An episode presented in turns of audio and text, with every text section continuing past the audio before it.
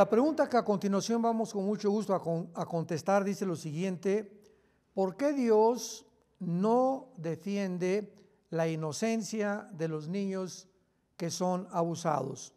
Bueno, rápidamente podríamos responder esta pregunta diciendo, porque tendría entonces que detener toda la maldad que desde hace aproximadamente seis mil años ha prevalecido en la humanidad.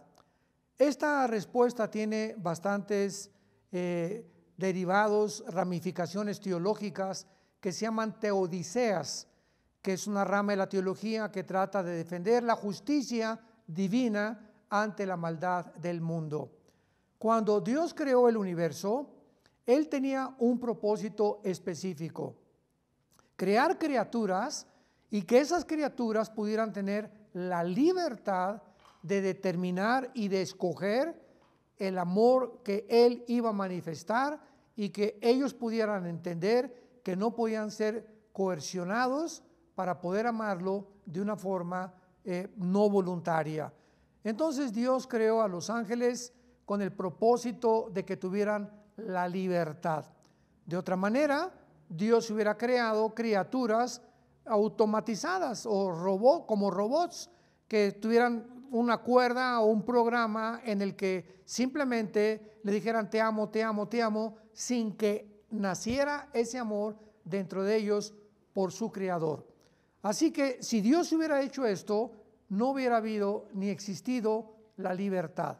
Pero al crear Dios criaturas libres que escogieran crear realmente en el amor de Dios, tenía Dios al mismo tiempo que permitir que el mal entrara al universo.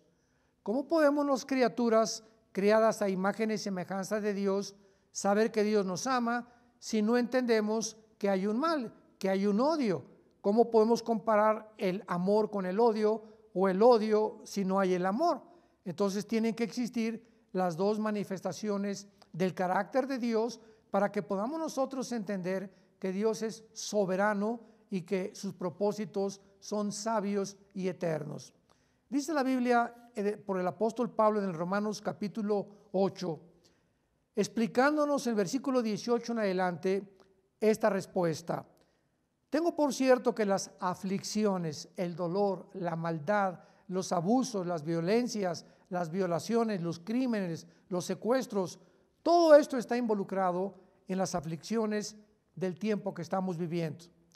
Tengo por cierto que todas estas cosas no son comparables con la gloria que ha de venir en nosotros, porque el anhelo ardiente de la creación es el aguardar la manifestación de los hijos de Dios, porque también la creación misma será libertada de la esclavitud, de corrupción, a la libertad gloriosa de los hijos de Dios. Porque sabemos que toda la creación gime a una, dice el apóstol Pablo. Toda la creación, ¿verdad? Vemos que los animales sufren, los insectos sufren, las aves sufren, los peces sufren también. Todo tenemos alrededor nuestro una creación que está gimiendo con dolores de parto. Y no solo ella, sino también nosotros que tenemos las primicias del Espíritu. Así que Dios no puede acabar todavía con la maldad. Sabemos que va a terminar la maldad en Apocalipsis 15 nos habla la Biblia que cuando Cristo venga establecerá su reino y toda esta maldad, sufrimientos de los niños, de las violaciones, de los crímenes, de los robos, de los abusos, etcétera, etcétera, serán como una mala noche que pasamos en un hotel comparado con lo que Dios nos está ofreciendo en el futuro. Es más, no va a haber memoria ni nos vamos a acordar de todo lo que atravesamos. Pero esto era necesario para que pudiéramos comparar el amor de Dios. Cuando Cristo abrió sus brazos en la cruz, los judíos decían, ¿cómo puede este hombre decir que es el Mesías cuando la Biblia dice, maldito el que es colgado en un madero?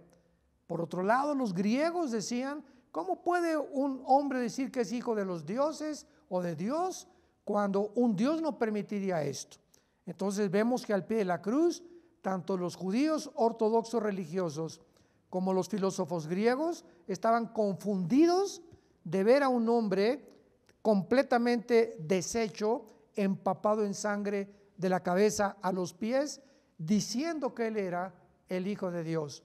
Era inconcebible la sabiduría humana, los sentimientos humanos, las emociones humanas chocaban contra esta acción de Jesucristo. Sin embargo, la Biblia dice que Dios escoge la muerte, el sufrimiento, la forma en la que los hombres trataron, escupieron, golpearon, latiguearon el cuerpo de Cristo para permitirnos que nosotros supiéramos cuánto, cuánto, cuánto Dios nos ama. Porque de tal manera amó Dios al mundo que nos ha dado a su Hijo Jesucristo. Y ha sido precisamente en los sufrimientos de Cristo que nosotros hemos conocido el amor de Dios. En la cruz estaba toda la maldad del ser humano manifestada contra Dios. ¿Cómo hubiéramos sabido que Dios nos ama si esa maldad no se hubiera manifestado contra su propio Hijo? Así que esto es lo que es la fe. Confiamos que detrás de todas las cosas que todavía requieren de nosotros una comprensión de la limitación de nuestro entendimiento, no lo podemos comprender más que cuando Jesucristo haga su aparición y mientras tanto saber que todas las cosas contribuyen para nuestro bien a los que amamos a Dios.